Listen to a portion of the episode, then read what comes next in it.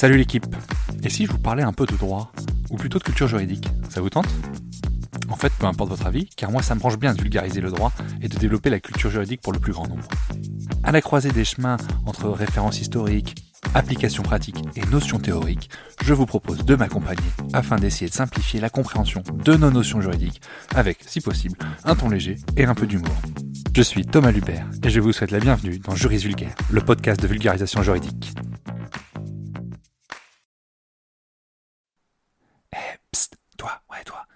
Veux me donner un petit coup de pouce, donne une note et un avis sur le podcast. Ça aide au référencement et surtout ça me fait très plaisir. Allez, bonne écoute. C'est un secret de Polichinelle. Nous avons un trou énorme dans notre budget de la sécurité sociale. Chaque année, la Sécu est déficitaire. Mais je me suis dit qu'il était quand même intéressant que je vous présente, branche par branche, où sont les postes de dépenses sur une année, et plus particulièrement sur l'année 2023. Prenons la situation globale de la sécurité sociale en 2023. C'est le projet de loi de financement de la sécurité sociale qui vient nous donner les chiffres actualisés pour l'année 2023. Au global, on a une sécurité sociale qui a récupéré 602,1 milliards d'euros et qui a dépensé 610,9 milliards d'euros.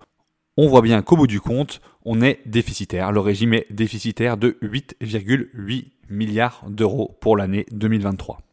Et encore, je vous dis ça, c'est en intégrant ce qu'on appelle le fonds de solidarité vieillesse, qui normalement n'est même pas une branche à part entière de la sécurité sociale. Si on retire ce fonds qui lui est bénéficiaire, on est à 9,6 milliards de déficit, soit presque 10 milliards d'euros. Cependant, toutes les branches ne se valent pas et elles ne sont pas toutes des mauvais élèves.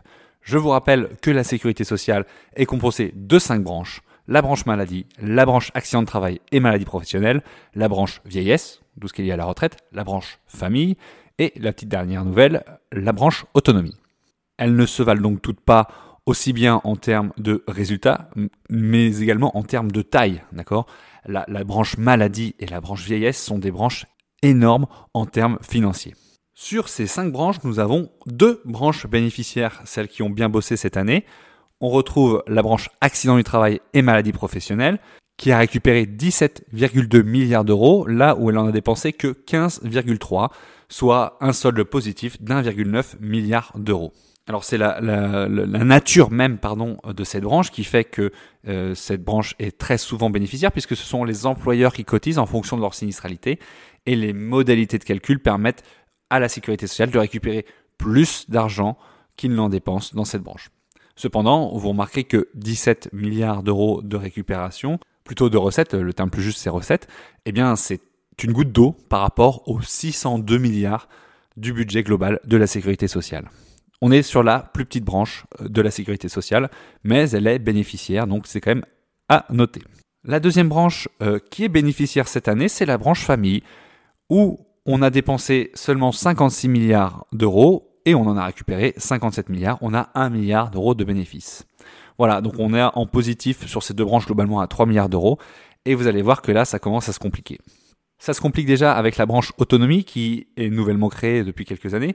Et bien qu'elle soit nouvellement créée, on n'est quand même pas capable de projeter correctement les dépenses, puisqu'on a récupéré 36,8 milliards d'euros et on a dépensé 37,9, 1,1 milliard d'euros en négatif sur cette branche-là.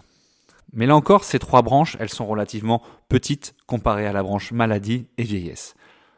La branche maladie, c'est 234 milliards d'euros de recettes contre 243 milliards de dépenses, soit un solde négatif de 9 milliards, un peu plus de 9 milliards d'euros. Vous comprenez bien que du coup les enjeux sont pas les mêmes entre la branche accident de travail Maladie Pro qui pèse entre guillemets seulement, euh, encore avec des guillemets, 17 milliards d'euros et la branche maladie avec 234 milliards d'euros de recettes. D'accord? On est à des échelles complètement différentes.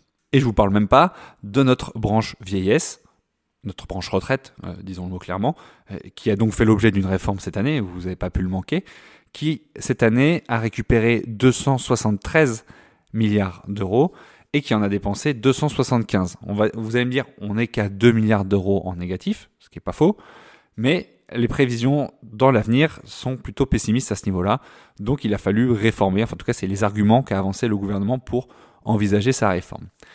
On voit bien 273 milliards d'euros, c'est la plus grosse branche de la sécurité sociale, le plus grand poste de dépenses euh, au niveau de la Sécu en France. Résultat, cette année encore, la sécurité sociale est déficitaire, donc, comme je disais, de 8,8 milliards d'euros.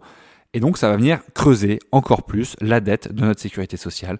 Chaque année, on creuse un peu plus le trou de notre sécurité sociale et les, projections pour 2024 ne sont pas forcément encore très optimistes puisqu'on sera encore en déficit. Alors, c'était pas forcément très juridique comme sujet, j'en conviens.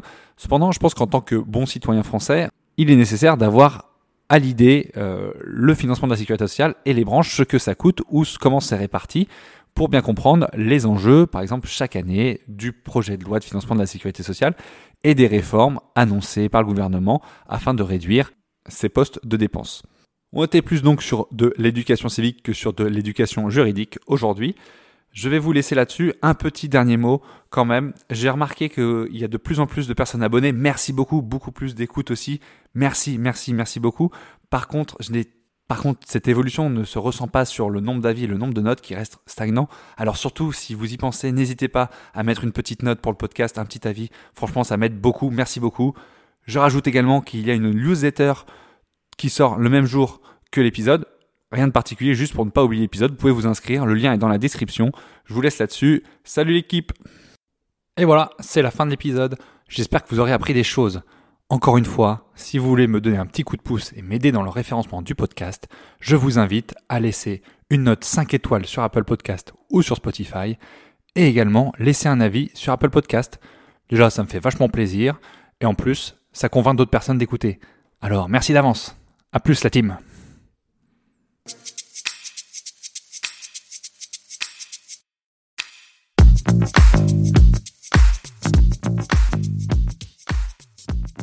Vous voilà arrivé au bout de l'épisode et vous êtes plus proche de devenir juriste qu'hier.